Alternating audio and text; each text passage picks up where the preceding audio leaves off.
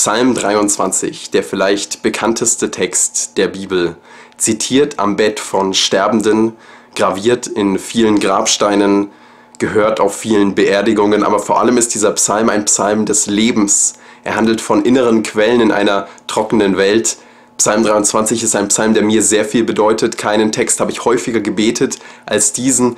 Deswegen will ich es mir nicht nehmen lassen, trotz Krankheit ein paar Gedanken mit euch zu teilen. Das Gute ist ja bei Videopredigten, man kann die Hustpausen einfach rausschneiden. In meinen Augen ist kein Bibeltext schöner als Psalm 23 und einer der Gründe dafür ist, dass dieser Text über Jahrhunderte und Jahrtausenden Glaubenden Hoffnung spendet. Das ist allgemein das Schöne an der christlichen Botschaft, dass die christliche Botschaft Menschen Trost gibt über so lange Zeit hinweg. Lasst uns bloß nicht glauben, dass der christliche Glaube irrelevant wird wegen Kirchenaustritten.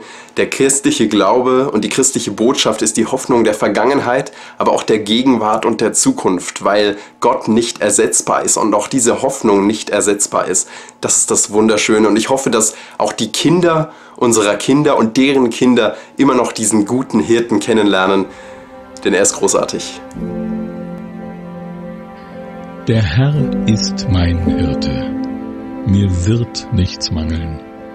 Das Bild vom Hirten zieht sich tatsächlich durch die ganze Bibel. Und als Pendant dazu auch das Bild von uns als Schafen. Ungefähr 200 Mal nennt die Bibel uns Schafe. Wir sind keine Bären, wir sind keine Löwen, sondern wir werden verglichen mit Schafen. Ich habe mal gegoogelt, das Erlanger Football-Team, die heißen die Erlanger Sharks, also die Erlanger Haie. Und wir bei der Elia-Gemeinde sind die Erlanger Schafe. Das klingt jetzt irgendwie nicht ganz so beeindruckend. Schafe sind jetzt nicht die beeindruckendsten Tiere. Schafe sind extrem orientierungslose Tiere. Sie sind stur, sie sind unbeweglich, sie sind kurzsichtig. In ein paar Dingen finde ich mich schon wieder. Ich weiß nicht, wie es euch geht. Ich will euch jetzt nicht zu nahe treten. Aber dieser Vergleich Schaf wir und Hirte, Gott, kommt immer wieder in der Bibel. Der Herr ist mein Hirte. Das ist keine theologische Vermutung, sondern eine persönliche Erfahrung. David beschreibt hier in einem Bild, wie er Gott erlebt. Und er erlebt ihn eben als diesen guten Hirten. Der Grund, warum so viele Christen diesen Psalm und diesen Text so wunderbar finden, ist, weil sie Gott genau so erleben, als diesen guten Hirten. Und ich würde sagen, ich erlebe Gott auch so. Das hier ist Richard Burton, ein Schauspieler, der schon länger verstorben ist und er wurde mal zu einer Feier eingeladen und sollte da das tun, was er sehr gut konnte, Texte vortragen. Er war dafür bekannt und berühmt, Texte wunderbar vortragen zu können. Bei dieser Feier war auch ein Pastor und der Pastor hat Burton gefragt, könnten Sie den Psalm 23 mal vortragen? Burton war einverstanden unter einer Bedingung, dass der Pastor ebenfalls diesen Psalm vorträgt nach ihm. Beide einverstanden, Burton beginnt in seinem gewohnten, perfekten Sprachrhythmus, super Eloquenz. Danach, als er fertig war, den Psalm vorzutragen, gab es einen langen Applaus, der mehrere Momente anhielt. Und dann kam der Pastor, fängt an, den Psalm 23 vorzutragen, ein bisschen bedächtiger. Seine Stimme ist rauer, seine Vortragsweise nicht ganz so perfekt, sein Sprachrhythmus eher fehlerhaft aber als er fertig war, war kein Auge im Publikum trocken. Überall waren Tränen in den Augen. Burton wurde danach gefragt, was hat den Unterschied gemacht? Und er antwortete, ich, ich kenne den Psalm, aber er, er kennt den Hirten. Wenn du den Hirten nicht kennst, ist dieser Text einfach nur ein schönes Gedicht.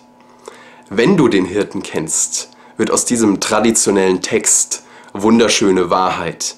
Wenn wir dieses Gebet zu unserem Gebet machen, wenn wir sagen, der Herr ist mein Hirte, dann passiert etwas. Dann redet die Bibel nicht mehr nur abstrakt, dann redet die Bibel von mir und von meinem Gottvertrauen, dann ist es nicht mehr nur Theorie.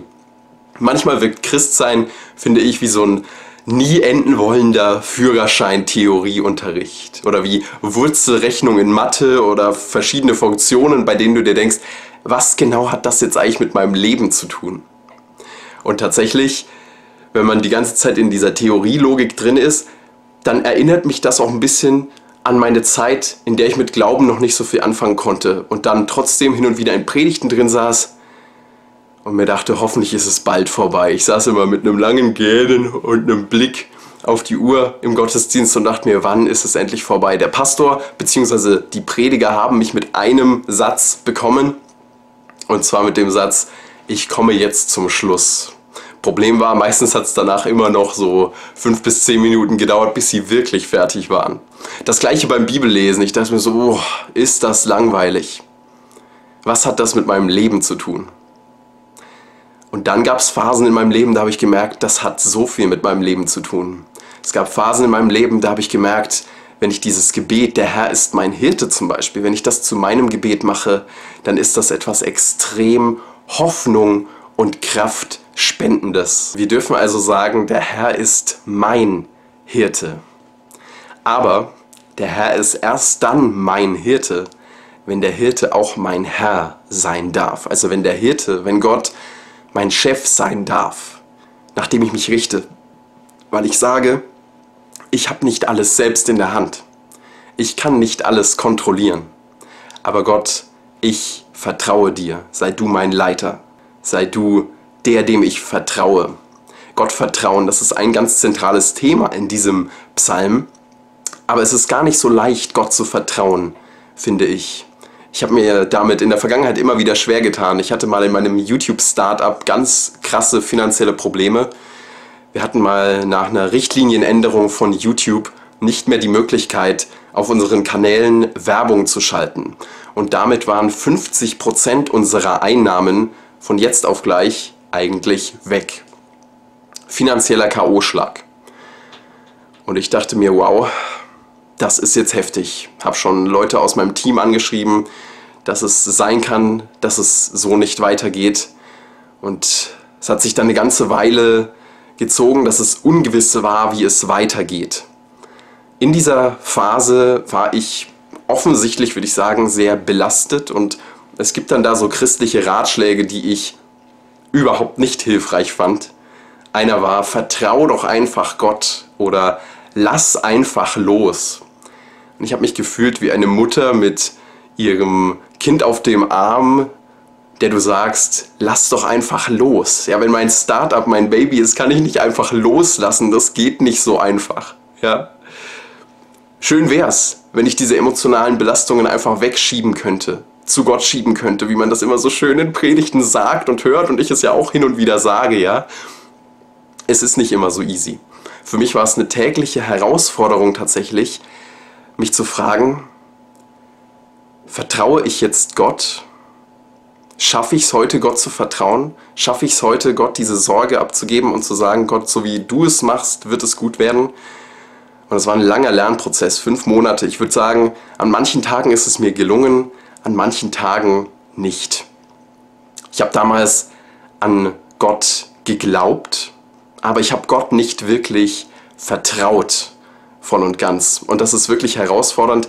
Das Interessante ist ja, dass der Großteil der Deutschen prinzipiell jetzt erstmal an Gott glaubt. 60 Prozent der Deutschen glauben an Gott. Aber nur weil ich an Gott glaube, erlebe ich Gott noch nicht als meinen Hirten. Wenn ich Gott vertraue allerdings, gebe ich Gott die Möglichkeit und den Vertrauensvorschuss, sich in meinem Leben als Hirte zu zeigen. Und das ist was ganz, ganz Bereicherndes und Wunderschönes, weil das kann eine Perspektive verändern, das kann Sorgen vertreiben. Ich würde sagen, in diesen fünf Monaten, in denen ich finanzielle Ungewissheit erlebt habe in meinem Startup, habe ich das immer mehr gelernt, was es ausmachen kann, in Ungewissheit Sorgen auf Gott zu werfen, sozusagen, wie mir das immer in frommen Predigten um die Ohren gehauen wurde. Und es ist ja auch was Wahres dran. Wie ist das Ganze ausgegangen? Nach fünf Monaten hat YouTube nochmal die Richtlinien aktualisiert und wir waren wieder in der Lage, Werbung zu schalten. Der Support hat sich dann auch bei uns entschuldigt, hat gesagt, das war eine technische Panne, eine technische Fehleinstellung. Sie haben manche äh, Kanäle einfach falsch kategorisiert. Und ich habe mir in diesen fünf Monaten so viele Sorgen gemacht und dachte mir, es ist doch sowieso laut verschiedenen Untersuchungen und Studien so, dass der Großteil, teilweise über 90 Prozent unserer Sorgen gar nicht eintrifft wieso habe ich mir so das Leben schwer gemacht damit? Auf der einen Seite verstehe ich es, auf der anderen Seite denke ich, Gott ist vertrauenswürdig. Und ich habe Gott auch da als vertrauenswürdig erlebt. Wir können und wir dürfen Gott vertrauen. aber häufig verhalte ich mich trotzdem wie ein Schaf, das keinen Hirten hat. Wenn Schafe keinen Hirten haben, sind sie ängstlich, unruhig und gestresst. Es hat unter anderem einen Grund, weil Schafe wirklich dieses Vertrauen auf den Hirten brauchen, weil Schafe sich selbst jetzt nicht so gut verteidigen können. Schafe können zum Beispiel nur 15 Meter weit gucken. Also ungefähr so wie ich ohne Brille. Für die Kamera reicht es gerade noch. 15 Meter Sichtweite. Ist es nicht häufig so, dass uns die Weitsicht fehlt, dass wir nicht wissen, was morgen kommt? Ich zeige euch mal was. Unsere Perspektive ist nicht die von Gott. Gott hat eine größere Perspektive. Und es gibt Dinge, die haben wir nicht unter Kontrolle. Und dann kommen Sorgen wegen unserer Kurzsichtigkeit quasi, weil wir nicht diese Weitsicht haben, die Gott hat. Mit unserer 15 Meter Sichtweite und diese Sorgen können uns da ganz schön fertig machen. Aber das Schöne ist, Gott hat den Überblick. Gott will nicht, dass wir uns an unserer Verantwortung aufreiben. Gott will nicht, dass wir uns von Sorgen niederdrücken lassen, wie von einem Rucksack voller Steine. Bevor wir versuchen, die ganze Welt auf unseren Schultern zu tragen, sollten wir auf den vertrauen, der das alles in der Hand hält. Der Herr ist mein Hirte, denn er hat den Überblick. Er weidet mich auf einer grünen Aue und führt mich zum frischen Wasser. Gott führt uns zu frischem Wasser. Das ist kein stehend stinkendes Wasser, sondern das ist frisches Quellwasser. Jesus sagt, dass die Beziehung zu Gott eine innere Quelle von lebendigem Wasser ist. Und das ist auch in gewisser Weise die Beschreibung hier. Quelle, frisches Wasser. Manchmal erlebe ich diese Quelle hin und wieder. Da schütte ich Gott mein Herz aus und irgendwie passiert dann manchmal was. So eine wohltuende Gegenwart, die auf einmal kommt. Ein Gefühl von innerem Frieden. Gott, der spürbar da ist. Ein kleines Glück, frisches Wasser. Sorgen, Leere und Einsamkeit werden leise, weil die Gewissheit kommt, der gute Hirte kümmert sich um mich. Es kommt so ein Gefühl, dass alles gut werden wird. Und das sind diese Quellenerlebnisse für mich. Diese Quellenerlebnisse sind allerdings nicht alltäglich. Bei Schafen ist es so, dass der Großteil ihrer Wasseraufnahme nicht durch die Quelle kommt. Der Großteil der Wasseraufnahme bei Schafen, 80%, kommt durch Morgentau. Morgentau, alltäglicher Morgentau, entweder auf Gras oder auf Steinen und allgemein auf dem Boden. Bei uns in der Beziehung zu Gott ist es auch so, dass der Großteil unserer Beziehung zu Gott nicht durch die Quellenerlebnisse aufgebaut wird, sondern durch die regelmäßige Zeit mit Gott, ohne die wir innerlich austrocknen. Jesus hatte Morgentau in seinem Alltag. Er hat das eindrucksvoll vorgemacht. Die Bibel berichtet immer wieder, dass er vor dem Sonnenaufgang rausgegangen ist an einen einsamen Ort, um zu beten. Ganz interessant, vor Sonnenaufgang, das ist schon krass, das ist jetzt schon wieder Next Level. Auf der anderen Seite, wenn du studierst, ist Sonnenaufgang vielleicht für dich eh erst ab 14 Uhr oder so. Oder wenn du Kinder hast, da rückt es dann immer weiter nach vorne der Sonnenaufgang, aber ist auch egal. Jesus hat das auf jeden Fall priorisiert, diesen Morgentau. Bevor ich mit anderen Menschen zu tun habe, habe ich erstmal mit Gott zu tun. Das war so die, die Einstellung von Jesus, die finde ich sehr beeindruckend und sehr inspirierend. Morgentau als alltägliche Wasseraufnahme. Das Ding ist jetzt aber, Morgentau, das ist nicht immer die krasse Quelle, wie gesagt. Morgentau kann äh, ganz unspektakulär sein. Morgentau kann auch einfach mal sein. Ein kleiner Schluck.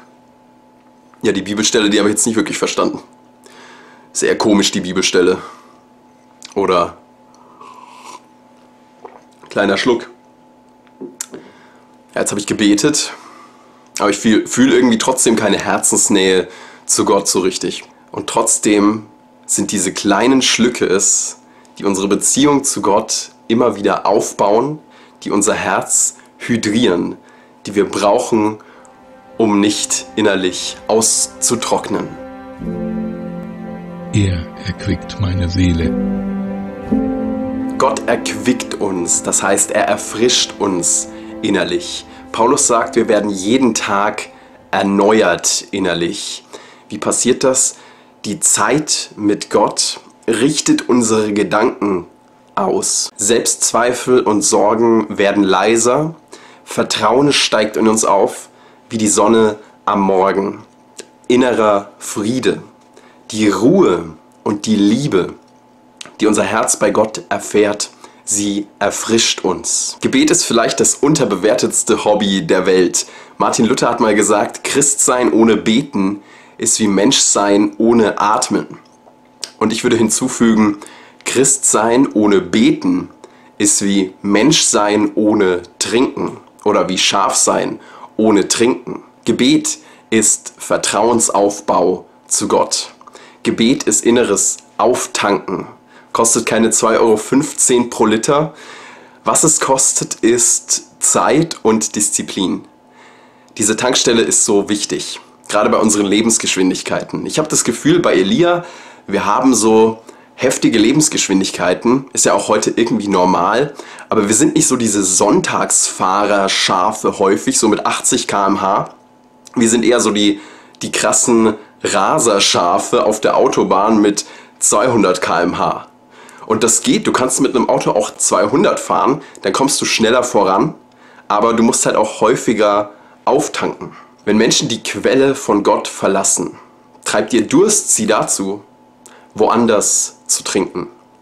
Auf der Suche nach Entspannung, der Griff zum Alkohol, auf der Suche nach Liebe wirkt die Affäre wie die Antwort und auf der Suche nach Bedeutung beginnt eine Jagd nach Applaus und Lob.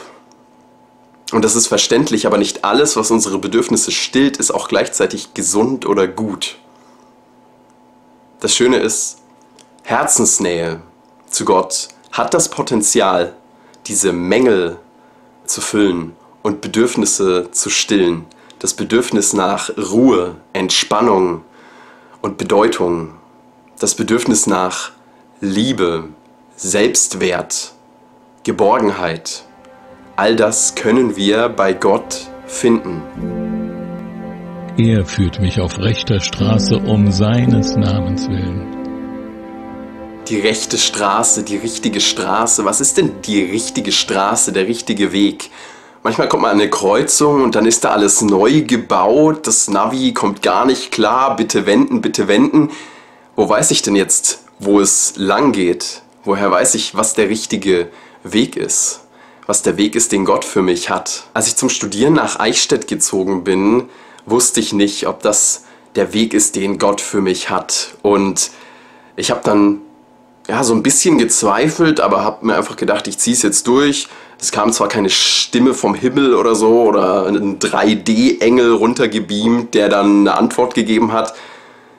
Und trotzdem würde ich im Rückblick sagen, Gott hat mich auf diesem Weg total begleitet. Ich bin dort eingezogen in einer WG und höre dann am nächsten Tag von der Nachbarwohnung bzw. von der Wohnung gegenüber, wo meine Mitbewohner gewohnt haben, durch die Wand einen christlichen Song. Den Song Lighthouse. Ich denke mir so, ja, kann ja Zufall sein. Gibt es auch in der Spotify-Liste, gab es das damals recht weit oben, weil der halt sehr erfolgreich war, auch über die christliche Sphäre hinaus. Am nächsten Tag höre ich von drüben eine Predigt, die ich ein paar Tage zuvor auch angehört hatte. Und ich gehe rüber und frage, seid ihr eigentlich Christen? Und tatsächlich meine Mitbewohner, äh, Becky und Lukas, sind tatsächlich Christen gewesen. Und das war so ein Segen, allein diese Wohnung, weil ich mit den beiden so viel Zeit verbracht habe, so viele Deep Talks geführt habe über Gott und die Welt im wahrsten Sinne. Das war sehr, sehr bereichernd. Und obwohl ich nicht wusste, Gott, ist das jetzt der Weg, war es die rechte Straße, der richtige Weg. Wir dürfen darauf vertrauen, Gott leitet uns auf eine Art und Weise, die wir gar nicht so zu 100% nachvollziehen können, bei der wir gar nicht im Voraus zu 100% sicher sind, wo es lang geht. Gott lässt viel Entscheidungsspielraum. Er ist nicht der Wunschautomat am Straßenrand, sondern eher der Wegbegleiter an deiner Seite und sanft leitet er. Manchmal verlassen junge Menschen den Glauben und schmeißen hin, weil sie merken, der Weg der Eltern ist nicht der eigene Weg.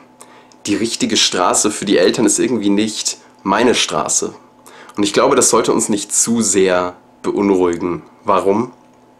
Glaube stirbt. Hab das selbst erlebt.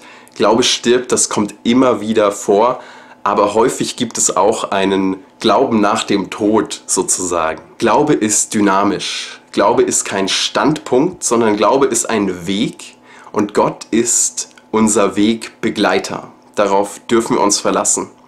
Und es ist egal, ob du ein müdes Schaf bist, ein verirrtes Schaf, ein 200 auf der Autobahn fahrendes Schaf oder ein zweifelnd dekonstruierendes Schaf bist. Gott will dein Hirte sein. Und wenn ich auch wandere im finsteren Tal, fürchte ich kein Unglück, denn du bist bei mir. Dein Stecken und dein Stab trösten mich. Das Tal ist natürlich kein geografisches Tief, sondern ein emotionales Tief. Spannend ist, dass David ab diesem Vers du zu Gott sagt, weil in Krisen die Beziehung zu Gott persönlich wird. In Krisen, in Tälern brauchst du nicht so sehr die Sätze über Gott und vielmehr die Sätze, die sich an Gott wenden. Der nächste Punkt ist, Täler bleiben uns auch mit dem guten Hirten nicht erspart. Aber mit dem guten Hirten sind wir nicht alleine in diesen Tälern. Das gibt uns Hoffnung, das gibt uns Kraft. Denn alleine haben wir schnell Angst. Alleine fürchte ich mich schnell. Damals als Kind auf dem Schulweg, als die großen Jungs vom Zopp kamen, da hatte ich schnell Angst, weil ich alleine war. Das Schöne ist, wir sind nicht alleine. Und es hängt nicht an uns, ob wir Angst haben oder nicht, sondern es hängt an unserem Wegbegleiter. Es liegt an ihm, dass wir kein Unglück und kein Unheil fürchten müssen, denn er ist bei uns. Hier steht nicht, ich fürchte kein Unglück, ich fürchte kein Unheil, denn ich kann Karate, sondern ich fürchte kein Unheil, denn du bist bei mir. Es ist viel besser als Karate. Es hängt nicht alles an mir. Ich habe nicht alles in der Hand aber ich vertraue dir, Gott, meinem Hirten. Und da kommt ein Frieden in unser Herz und dieser Friede, er hängt nicht ab von der aktuellen Nachrichtenlage. Friede mit Gott, der die Seele durchdringt, ob Stürme auch drohen von fern, ob Kriege auch drohen von fern.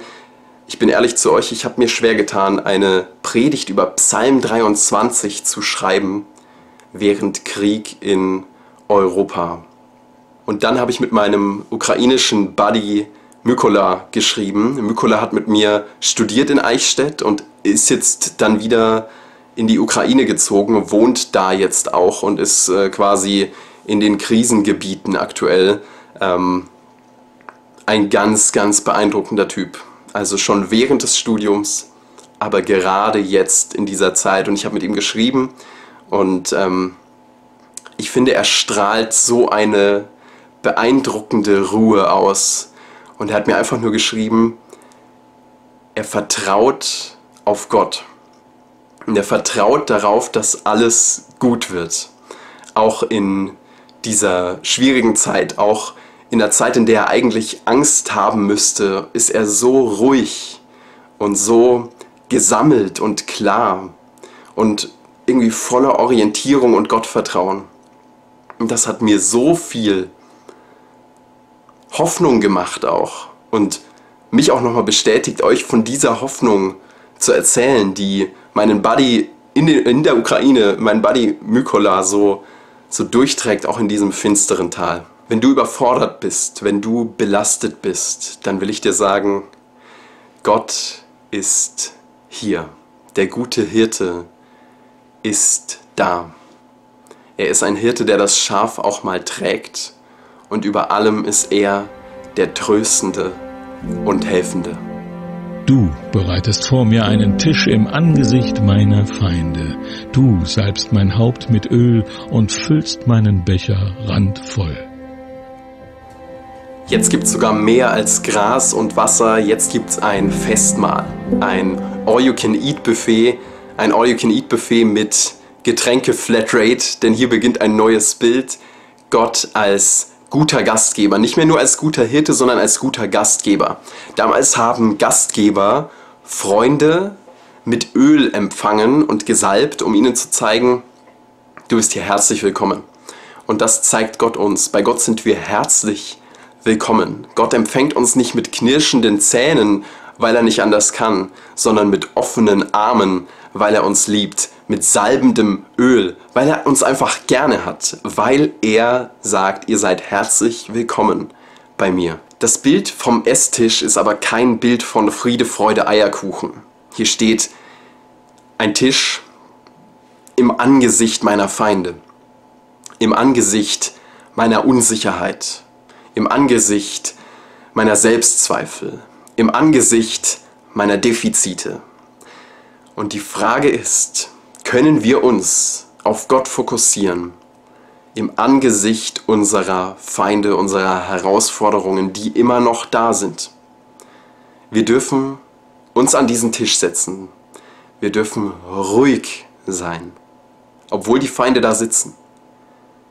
Keine angenehmen Tischnachbarn aber wir dürfen uns trotzdem einfach stärken und ruhig plaudern mit Gott, denn er sitzt mit am Tisch. Und Gott schenkt uns sogar voll ein. Der Pessimist sagt, mein Becher ist halb leer. Der Optimist sagt, mein Becher ist halb voll. Der Gläubige sagt, mein Becher läuft über. Und das ist es, was andere Übersetzungen auch sagen. Hier steht an anderen Übersetzungen, mein Becher läuft über. Gutes und Barmherzigkeit werden mir folgen mein Leben lang, und ich werde bleiben im Hause des Herrn, immer da. Gutes und Barmherzigkeit werden mir folgen mein Leben lang. Jüngere Christen sagen diesen Satz aus Vertrauen, ältere Christen sagen diesen Satz aus Erfahrung. Wie viel Gutes folgt uns. Und wir werden bleiben im Hause des Herrn. Gott ist nicht nur unser guter Hirte, Gott ist nicht nur unser guter Gastgeber, sondern Gott ist unser Zuhause.